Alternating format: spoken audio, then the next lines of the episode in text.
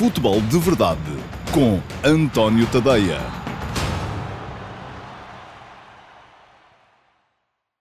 Olá, muito boa tarde a todos e sejam bem-vindos ao uh, QA de dia de sábado, dia 15 de maio de 2021. Uh, o QA relativo às perguntas que foram colocadas nas edições desta semana do Futebol de Verdade, portanto, perguntas uh, relativas às edições entre o dia 10 e o dia 14 de maio de 2021. Portanto, foram cinco edições semanais, como normalmente, do Futebol de Verdade. Quem quis deixar perguntas nas caixas de comentários uh, das redes sociais um, tem a oportunidade de ver essas perguntas respondidas aqui agora, no QA de fim de semana, de sábado, uh, já sabendo que uh, este programa é gravado sempre à sexta-feira à tarde, para passar no sábado ao meio-dia e meia, e este passa apenas no meu site, no antoniotodeia.com, através do meu canal de Dailymotion. Portanto, embora haja depois links para uh, a minha página de Facebook, para uh, o meu canal de YouTube, com o resumo e também o resumo na minha conta de Instagram, uh, o Q&A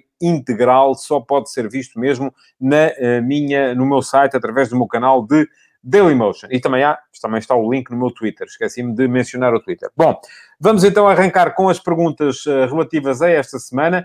Uh, e a todas aquelas que foram selecionadas, vou deixar aqui a minha resposta. A primeira pergunta vai para o António Ferreira. Olá, António, bom dia, obrigado pela sua pergunta. Pergunta-me o António: acha que este campeonato do Sporting pode ser um ponto de viragem idêntico ao do Trapattoni no Benfica, ou vão ser mais 20 anos? Ora bem, António, vamos lá ver. Um, não tenho capacidade, naturalmente, para lhe responder com a uh, ciência certa a esta, a esta questão. Um, é verdade que o Sporting uh, ganhou os campeonatos de... Uh, ganhou em 82 e depois esteve 18 anos à espera Uh, tinha ganho 80 e 82, parecia ter uma equipa lançada para o, para o sucesso, com uh, Jordão, Oliveira, Manuel Fernandes. Logo nesse ano em que é campeão 82, perde, por exemplo, o Eurico e o, uh, e o Inácio, que vão para o Flóculo do Porto. Um, vem o Gabriel e o Romeu para o Sporting, e eu lembro-me bem disto porque era miúdo e acompanhei as coisas, e nós lembramos sempre muito mais das coisas quando somos miúdos do que uh, quando já estamos, uh, já somos adultos. Mas, uh, e a verdade é que o Sporting, a partir daí, depois passou 18 anos consecutivos sem conseguir ganhar o campeonato. Ganhou em 2000, ganhou em 2002, parecia mais uma vez ter uma equipa lançada para o sucesso com uma série de jovens a aparecerem, o Ricardo Quaresma, o Cristiano Ronaldo, o Hugo Viana, uma série de consagrados também a fazerem parte daquela equipa, Pedro Barbosa, o, o, o, o Paulo Bento, o Rui Bento, o João Vieira Pinto, uh, o próprio Mário Jardel, mas a verdade é que uh, a equipa entrou num processo de autodestruição e foram depois mais de 19 anos uh, sem ganhar. Agora, se o Sporting vai saber ou não gerir este sucesso, como é natural, não lhe sei responder. Eu já dei a minha opinião durante o futebol de verdade desta semana, que para o Sporting o ideal é mexer o mínimo possível, é conseguir fazer uma evolução na continuidade, porque é assim que as coisas funcionam melhor. É um, evitar perder uh, muitos jogadores, mesmo aqueles que agora parece que são uh, segundas figuras, se calhar é melhor ficarem. Uh, o Sporting precisará de vender com certeza um, no máximo dois jogadores, e se vender esses dois jogadores, consegue não só fazer face à, à, à, ao déficit de gestão corrente, que naturalmente tem, mas também a, a, reforçar o plantel. Agora, depois, aquela ideia que é estes jogadores que estão aqui, que fazem banco, uh, despachá-los para ir buscar outros que podem eventualmente ser titulares, se calhar isso já vai mexer demasiado com o grupo. Portanto, quanto menos mexerem, melhor. Esta é a minha opinião. Deixe-me só contestar aqui uma, uma questão que o, que o António diz um, que fala no ponto de viragem, que foi o campeonato de Trapattoni do Benfica. Eu acho que o ponto de viragem no Benfica não foi o campeonato de Trapattoni. O ponto de viragem... É verdade que o Benfica, quando ganha o campeonato de 2005 contra Trapattoni, estava sem ganhar há 11 anos. Um, mas depois também esteve mais 5 anos sem ganhar para a frente. Uh, e cinco anos que foram particularmente fracos do ponto de vista dos resultados, com o Benfica a ficar frequentemente atrás do Porto e do Sporting. Um, eu acho que esse campeonato de foi uma questão não vou dizer uma casualidade, mas o Benfica não era uh, particularmente forte nesse ano. Foi um ano em que uh, Benfica, Porto e Sporting estiveram todos muito abaixo daquilo que, são as, que seriam as suas uh, normais potencialidades e o verdadeiro ponto de viragem no Benfica dá-se depois, mais tarde, com a entrada de Jorge Jesus em 2009 e aí sim o Benfica começa a entrar no ritmo para ganhar campeonatos com alguma frequência, coisa que veio a fazer nesta década, entre 2010 e 2020, um, dividiu a hegemonia do futebol nacional com o Futebol do Porto. Portanto, uh, não sei se o Sporting vai ser capaz de fazer isso ou não, depende da forma como o plantel for gerido, mas Uh, se quer falar de viragem no Benfica, ela não é, no meu ponto de vista, na minha opinião, claro, a sua pode ser diferente em 2005 contra a Patoni, mas sim em 2009, 2010 com Jorge Jesus. Depois ainda veio Kuman, veio Kika Flores, uh, houve aquela, voltou Camacho, uh, enfim, houve ali muito, muitas questões que não correram como seria desejável por parte do Benfica. Segunda questão para hoje para o Simão Rochinol. Olá, Simão, bom dia, obrigado pela sua pergunta também. Pergunta-me o Simão, a falta de adeptos nos estádios não terá sido um fator para esta grande vitória do Sporting? Bom, Simão, não, também não lhe consigo responder. Tenho, tenho opinião sobre isso e fui dando a minha opinião ao longo da época. Eu acho que houve alturas em que uh, o Sporting, de facto, beneficiou da falta de adeptos. Foi aquela altura em que uh, havia muita contestação à equipa, havia muita contestação ao treinador, havia muita contestação à direção, havia muita contestação a tudo e mais alguma coisa, o que somado a uma equipa muito jovem, uh, e somado àquela derrota por 4 a 1 em casa com o Lask, um, podia levar a uma falta de tranquilidade dentro de campo que assim a equipa não sofreu.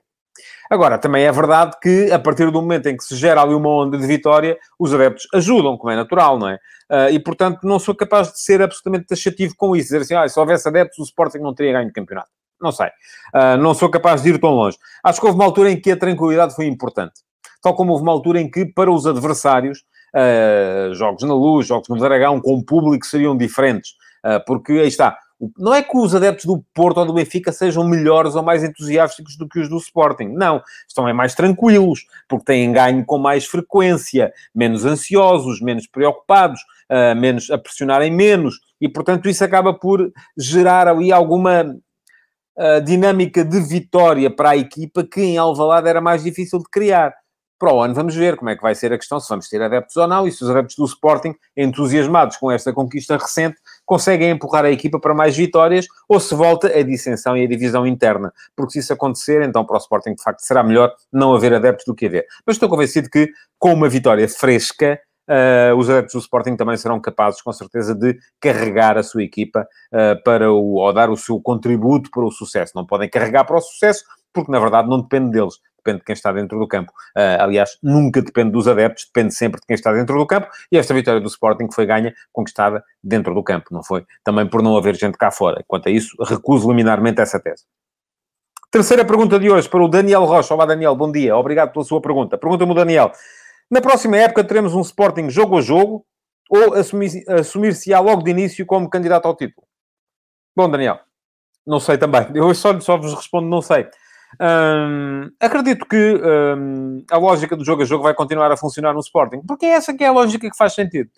Essa questão do, do, do, treinador vir para a sala de imprensa dizer que é candidato ou que não é candidato, francamente, eu acho que isso é absolutamente irrelevante. Não me parece que tenha sido por isso que o Sporting ganhou, como também não me parece que deixaria de ganhar se o Rubem Amorim tivesse vindo dizer desde o início que era candidato. Aliás, eu sei que no Sporting há um bocadinho de tentação de comparar este foi o discurso de Ruben Amorim com o discurso, por exemplo, de Jorge Jesus, que no dia em que foi contratado um, disse logo, a partir de agora não há dois, há três candidatos. Um, o Ruben Amorim, pelo contrário, disse sempre que não era candidato, que era jogo a jogo, só era candidato a ganhar o jogo seguinte. Mas, francamente, eu acho que isso só importa uh, aos jornalistas. É uma coisa que uh, é um soundbite para os jornalistas poderem pôr nos seus uh, programas, poderem pôr nos títulos dos jornais, porque é irrelevante. Quer dizer, uma equipa que diz que quer ganhar todos os jogos, objetivamente é candidata a ganhar o campeonato, porque se ganhar todos os jogos é campeã. Nem precisa de ganhar todos os jogos. Portanto, se quer que lhe diga, eu acho que o Ruben Amorim vai manter a mesma atitude e vai dizer que é candidato a ganhar apenas o próximo jogo, mas é muito estranho uma equipa que vai entrar no campeonato a defender o título dizer que não é candidata. Mas, no fundo, do meu ponto de vista, isso é absolutamente irrelevante. Quarta pergunta para hoje uh, vai para o Luís Manuel. Olá, Luís, bom dia, obrigado pela sua pergunta também. Pergunta-me o Luís Manuel acerca de Palhinha. O João Palhinha faz muitas faltas e amarelos nem vê-los. O jogador com mais faltas no campeonato e só tem seis ou sete amarelos. Bom, vamos lá ver. Há aqui duas questões. Primeira, deixe-me só corrigi-lo. E, e atenção, não estou a contar os jogos de ontem à noite para vocês que estão a ver. Portanto, eu estou a gravar na sexta à tarde ainda não jogaram uh, o Braga, Passos de Ferreira e o Moreirense e o Vicente, portanto, estas faltas eu não vou contá-las. Mas, ao fim de 32 jornadas, todas as equipas em pé de igualdade, todas com 32 jogos, o João Palhinha não é o jogador com mais faltas no campeonato. O jogador com mais faltas no campeonato é o Paulinho, do Boa Vista, que fez 79 e viu 7 cartões amarelos. O segundo jogador com mais faltas no campeonato, são dois, aliás, uh, Execo, João Palhinha, do Sporting, 78 faltas, 7 cartões amarelos. E Lucas Mineiro, do Gil Vicente, 78 faltas, 5 cartões amarelos. Aquilo que é curioso é que dos 11 jogadores com mais faltas no campeonato, eu vou dizer quem são, além destes três que já citei, são Pepe Lu, do Vitória Sport Clube, Luís Carlos, do Passo de Ferreira, Tanque, do Passo de Ferreira, Filipe Augusto, do Rio Ave, Denner, do Portimonense, André André, do Vitória Sport Clube, João Pedro, do Tondela e Yaya, do, da Bessade, são os 11 jogadores com mais faltas no campeonato uh, e cometeram entre 79, que tem o Paulinho do Boa Vista, que é o mais faltoso de todos, e 56, que é o Yaya da Bessade, nenhum destes 11 jogadores está no top 11 dos jogadores com mais cartões. E eu vou dizer-vos agora quem são os jogadores com mais cartões. Acima de todos, Fábio Pacheco, do Moreirense, 13 cartões amarelos. Depois, com 12, Otamendi, do Benfica. Com 11, Azuni, do Nacional. E com 10, todos os outros, que são Gustavo Assunção, do Futebol Clube Famalicão, Nogueira, do Gil Vicente, Jean Irmer, do Marítimo, Weigl, do Benfica, Henrique, da Bessade, William, do Portimonense, Fábio Cardoso, do Santa Clara e Pedrão, do Nacional. Têm todos 10 cartões amarelos. Qual é que é a conclusão a que eu chego olhando para isto? É que não há aqui... Podemos agora querer, até por causa do caso uh, da, da não suspensão de Palhinha após o quinto cartão amarelo, querer agora achar que não, que os árbitros protegem o João Palhinha porque faz muitas faltas e não vê cartões. Mas não. Aquilo que eu concluo daqui é que não há...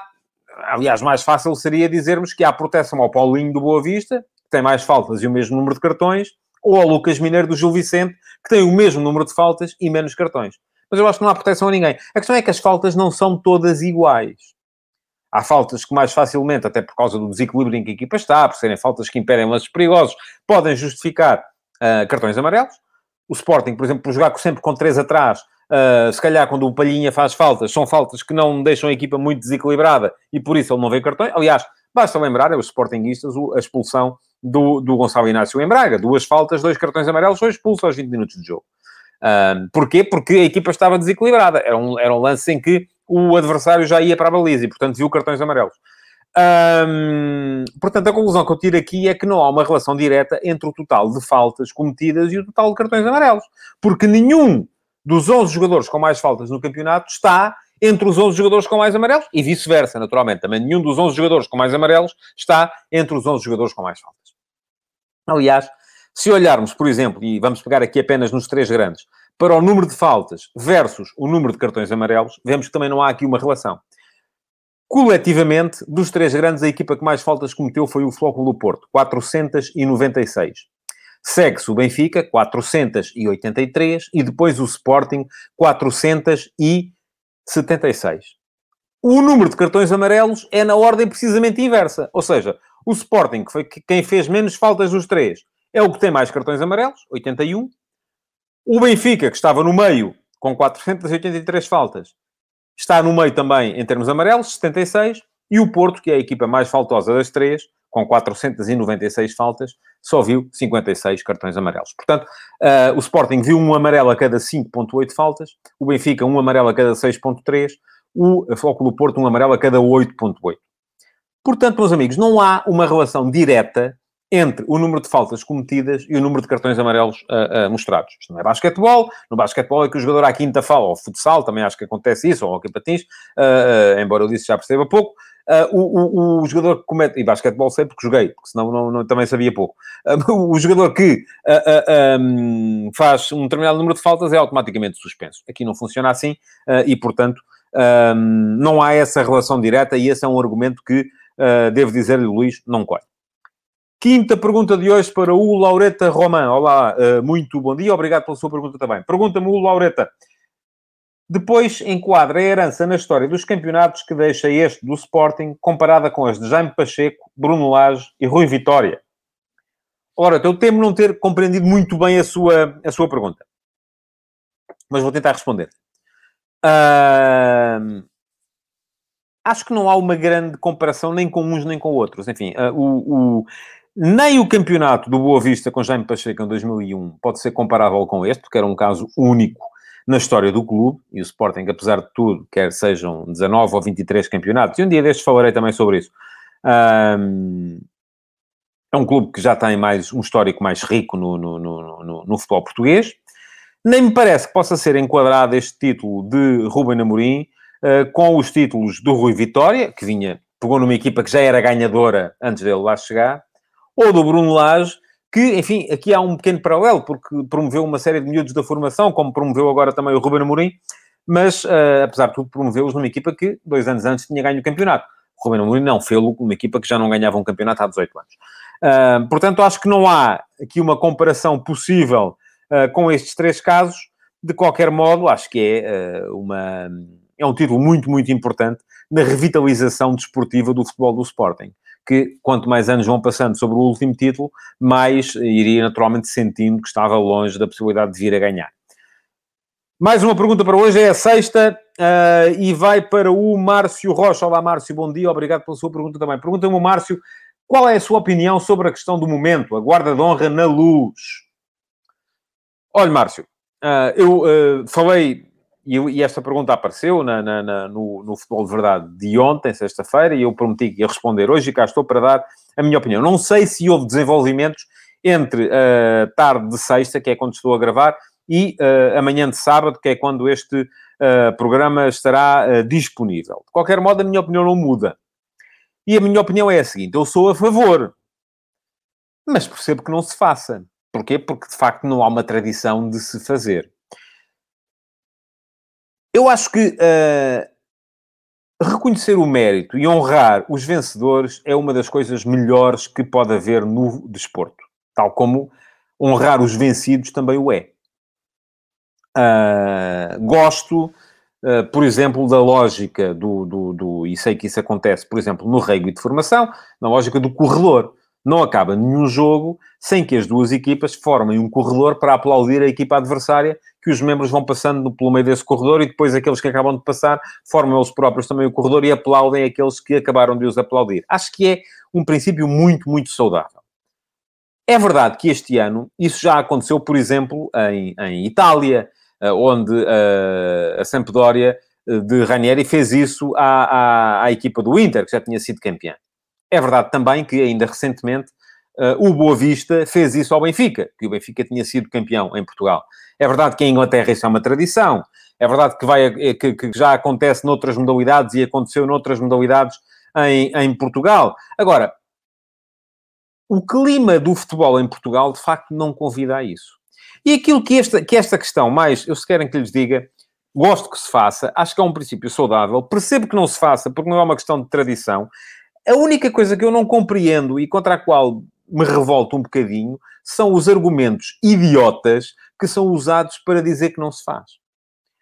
Uh, porque isso aí já me parece que estamos a permitir que o clima tóxico que anda à volta de alguns adeptos do futebol venha para pessoas responsáveis ou que deviam uh, ter alguma dose de responsabilidade. E essas pessoas não a têm e é pena. Portanto, se calhar foi uma má ideia ter-se falado do assunto. Estas coisas não se fazem a pedido, isto é, mesmo que o Benfica opte por fazer mais logo a, a tal guarda de honra ao Sporting, uh, ficará sempre a ideia que foi um bocado porque o assunto foi falado, porque se não fosse falado, se calhar não faria. Isto tem que ser espontâneo, tem que ser algo que é sentido uh, e não pode ser feito nem por obrigação, nem pode deixar de ser feito só porque há uns uh, manda-chuvas que acham que de repente não se deve fazer porque também não, em 1900 e troca o passo, também nós foi coisa e não fizeram. Portanto, uh, uh, acho que isto só serviu para uh, mostrar a careca a uma série de maus desportistas que vão existindo por aí. E atenção, não é só num clube, é em todos. é uma pena que não seja um hábito, mas é aquilo que temos e é o desporto que temos. Pode ser que com formação, um dia mais tarde, venhamos a ter um desporto melhor uh, do que aquele que temos hoje. Sétima pergunta para hoje, para o Daniel Leal. Olá, Daniel. Bom dia, obrigado pela sua pergunta também. Pergunta-me o Daniel. Acha que seria bom para o Flóculo do Porto tentar negociar o Gruites com o Liverpool? Olha, Daniel, eu vou-lhe dizer que acho que sim. Acho que o Gruitch, uh, enfim, é um jogador que uh, não se impôs imediatamente no Clube do Porto, isso é uma, é uma verdade. Uh, é um jogador que demorou algum tempo a chegar e a entrar para o, as escolhas do Sérgio Conceição. E mesmo agora que está a jogar com mais regularidade, geralmente é a terceira opção. É um jogador que aparece como Uh, aparece a jogar quando não há Uribe ou quando não há Sérgio Conceição. Mas um plantel não se faz só dos titulares, faz também dos suplentes. Agora, outra questão é uh, se formos a pensar aqui naquilo que o jogador pode eventualmente vir a custar. Vamos lá ver.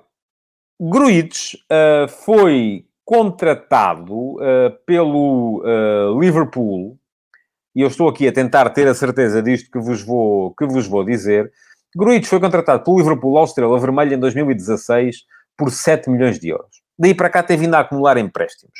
Emprestado ao Estrela Vermelha, emprestado ao Cardiff, emprestado ao Hertha de Berlim uh, e agora emprestado ao Foco do Porto. Portanto, é um jogador que o Liverpool dificilmente uh, aproveitará. É um jogador que no Transfermarkt, por exemplo, chegou a estar avaliado em 20 milhões de euros há cerca de dois anos. Neste momento está avaliado em 14 milhões. E eu sou honesto, se pensarmos que o Porto pode pagar 14 milhões de euros pelo Gruitch, que é um jogador que à partida nem sequer será titular, porque é uma, uh, vamos lá, uma terceira escolha, depois de, para uma, para uma posição em que jogam dois, claro, portanto é o primeiro suplente, vamos lá, para, uh, imediatamente atrás do Uribe de Sérgio Oliveira, eu acho que 14 milhões de euros é demais. Agora, é um jogador que eu via bem a fazer plantel no Porto. Eh, é um jogador que me parece que é útil, é forte uh, em posse, é forte sem bola, é forte na marcação, é forte nas bolas aéreas, defensivas e ofensivas. Portanto, parece-me um jogador interessante para o Flóculo Porto. Se pode ou não vir a ser uh, transacionado, isto depende sempre muito daquilo que o Liverpool achar que uh, deve pedir por ele. se estiverem a pensar realizar aquele que é o valor de mercado uh, atribuído ao jogador neste momento, os tais 14 milhões, acho que não. Acho que não vale o investimento. Agora, um, se puder vir por metade disso, acho que seria perfeitamente uma opção válida para a equipa do Porto. Mais uma pergunta para hoje, a oitava vai para o Mário Loja. Olá, Mário, bom dia, obrigado pela sua pergunta. Pergunta-me o Mário, o que acha do blackout do Sérgio Conceição? É mais uma demonstração de que não sabe perder e dar mérito ao adversário? Ó oh, Mário, eu uh, não vejo a coisa assim de uma forma tão linear. Vamos lá ver. Uh, que o Sérgio Conceição é um tipo sanguíneo, já o sabemos há muito tempo. Não é só agora que é treinador do Porto. Já o sabíamos antes. É um tipo já que, que reage mal quando perde. Um, eu continuo a achar, porque o conheço uh, uh, há algum tempo, desde o tempo do jogador, que apesar de tudo é um tipo genuíno e puro. enfim, de facto perde um bocado as estribeiras, perde muitas estribeiras quando as coisas não lhe correm bem do ponto de vista desportivo, uh, mas é um tipo com o qual eu acho difícil não simpatizar. Uh, e atenção, vou ser honesto, não falo com ele há algum tempo. Uh, acho que nem falei durante esta época inteira.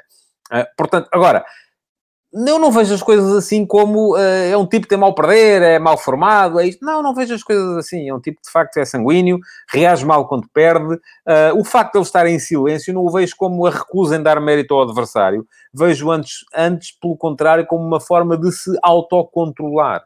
Porque se ele não for falar, uh, até porque hoje em dia os treinadores cada vez que falam, parece que, aliás, agora vimos esta última questão desta última suspensão que o Sporting tentou impugnar e conseguiu manter o Ruben Amorim na, no banco por causa de umas declarações que a mim me pareceram corretas na sala de imprensa. Um, e, e, e se calhar é preciso redefinir aquilo que os treinadores podem e não podem dizer. Uh, porque qualquer coisa que os treinadores dizem dão suspensão. E então, o tipo não ser suspenso, o melhor que tem a fazer de facto é ficar calado. Uh, enfim, não é bom para o, para o, negócio, não é bom para o futebol, claro que não. Eu quero é ter treinadores na sala de imprensa e a falar de futebol, de preferência. Infelizmente, porque a busca do soundbite uh, pelos diretos nem sempre vai nesse sentido, vai sempre muito mais no sentido da polémica. Uh, as coisas acabam por ser transportadas para para um campo que não é saudável e os treinadores deixam-se arrastar, mais uns do que outros, é verdade, e aquilo que acontece é que depois são, são castigados quando uh, deveríamos tê-los era a falar de questões táticas, de questões técnicas, de questões uh, de futebol de bola a saltar, e raramente temos. Mais uma pergunta para hoje é a nona, vai para o Nuno Cunha. Olá, Nuno, bom dia, obrigado pela sua pergunta também. Pergunta-me Nuno, acha que o facto de o Porto dar 3 milhões ano uh, limpos ao Otávio vai condicionar as outras renovações, como Bemba e Corona? acho que sim. acho que uh, Corona tem toda a legitimidade para querer ser o jogador mais bem pago do plantel. E atenção, Corona tem mais um ano de contrato. Uh, para evitar perder o Corona a, a, custo zero, o Porto tem que começar a pensar numa de duas coisas. Ou renova ou vende. E se vende, vende já. Uh, neste, neste defeso. Porque se não vende e não renova, vamos voltar a ter o filme que tivemos no ano passado, primeiro com Alex Telles, depois com Sérgio Oliveira, Otávio e Marega, e acabou por sair apenas o Marega a custo zero, os outros renovaram, mas a que custo, não é? Uh, e a questão com o Corona, se calhar, vai ser um bocadinho semelhante. Mas eu creio que o Porto, um, sobretudo se confirmar a presença na próxima Liga dos Campeões, uh, se, uh, e, e, é uma presença que tem sido consolidada, estará já neste momento em melhor situação financeira do que estava até há algum tempo, e por isso mesmo uh, poderá, com certeza, encarar uh, a política salarial de uma forma diferente daquela que encarava há três anos ou há dois anos. Portanto, acredito que haja condições para poder, enfim, não creio que Mbemba possa uh, querer receber o mesmo que Corona. Enfim, é um jogador diferente, é um jogador com menos peso, jogador importante também do ponto de vista defensivo, um, titularíssimo com certeza nos próximos anos de Porto, mais a mais quando se antevê o final de carreira de Pep, mais ano menos ano. Mas uh, uh, ainda assim não me parece que seja um jogador com o, o, o pedigree de Corona e um jogador que possa reclamar ser um dos mais bem pagos do plantel, como naturalmente Corona. Não é por ser defesa central. Olhamos, por exemplo, para o plantel do Sporting e o mais bem pago, uh, aparentemente, é Coates. E é defesa central também. Mas, enfim, não tem o mesmo peso no balneário Mbemba no Porto que tem Coates no Sporting. Mais uma pergunta para hoje, é a décima, para o Duarte Veríssimo. Olá, Duarte, bom dia, obrigado pela sua pergunta. Pergunta-me o Duarte. Alberto Ellis, seria uma boa solução para o lugar do Marega? Eu gosto do Ellis, acho que é um excelente jogador, uh, o avançado do Boa Vista. Um, é um jogador diferente de Marega, mais veloz, uh, menos possante, menos forte no choque, embora seja um jogador muito difícil de derrubar, porque é ainda assim um jogador coriáceo. Uh, agora, o que eu acho é que o Porto também provavelmente vai tentar redefinir a forma de atacar. Menos explosividade, menos profundidade, mais uh, capacidade de jogo entre linhas, e então fará sempre sentido ter no plantel um jogador capaz de aproveitar a profundidade. E os avançados que restam, Taremi, Tony Martinez, uh, Evan Nilsson, não são provavelmente jogadores muito fortes no ataque à profundidade. Portanto, fará sentido, se calhar, ter um como eu. Se me perguntar, vale a pena contratar? Dir-lhe desde já, sim. Gosto muito do, do Ellis e gosto desde o início da época. Tenho falado a vezes sem conta sobre ele aqui. Agora, também depende tudo da oportunidade do negócio, como é natural. Não parece que seja uh, questão para dizermos, ah, sai o Marega, tem que vir o Ellis, senão não há Porto para o ano. Não, não é, não é tanto por aí. Uh, acho que será sempre um, a ser contratado seria um acrescente importante, mas se não for também, naturalmente, haverá outro jogador em condições de fazer aquilo que Marega fazia no plantel.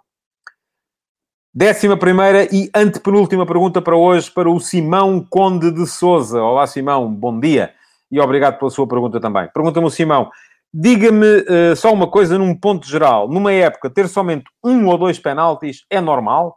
Não foi prejudicado nesse campo na época toda? Eu julgo que estará a falar do Benfica, é? Portanto, uh, que tem até agora um penalti em 32 jornadas da Liga.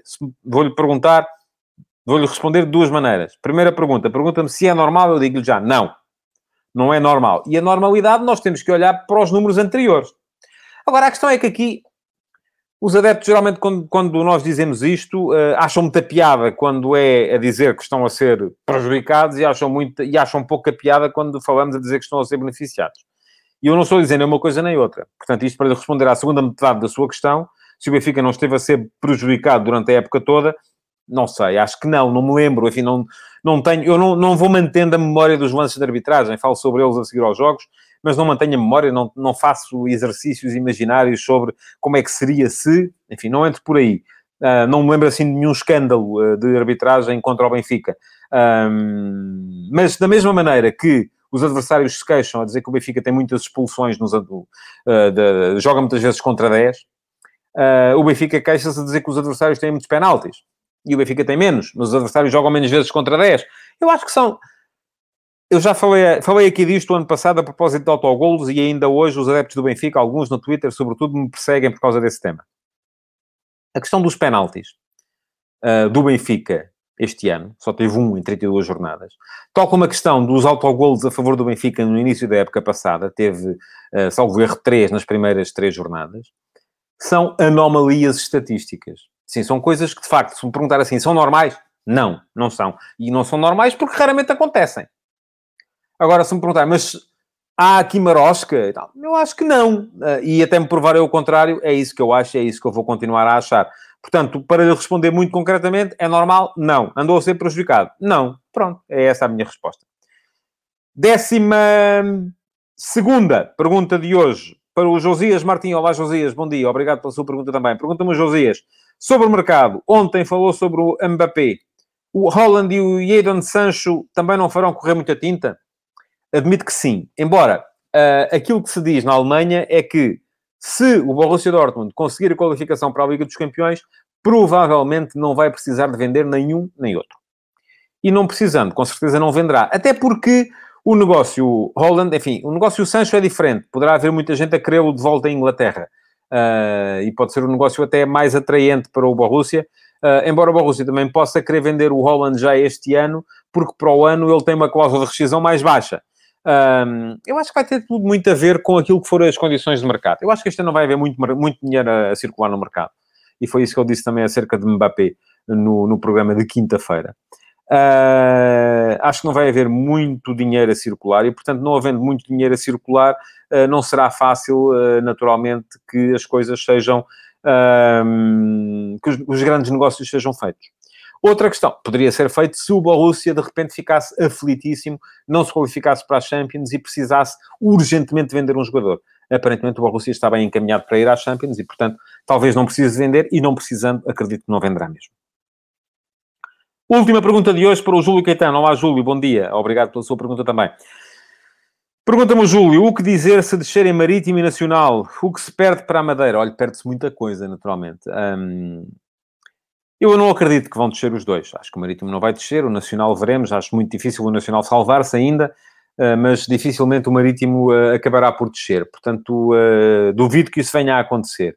Mas se a Madeira de repente ficasse sem representante na Liga, e isso já não acontece para aí há 30 anos, seria naturalmente uma, um golpe, não só na capacidade da Liga para representar todo o tecido nacional, e já sabemos o que nos custa não ter equipas do interior, por exemplo, mas seria também naturalmente um golpe para o futebol na região, uh, porque é importante para a Madeira continuar a ter futebol de primeira liga, e por isso mesmo o apoio que o Governo Regional vai, vai dando. Agora, uh, francamente, não acredito que venha a acontecer, acho que o Marítimo não vai descer, seria, é praticamente impossível neste momento, pode acontecer, mas uh, uh, acho difícil que venha, que venha a suceder.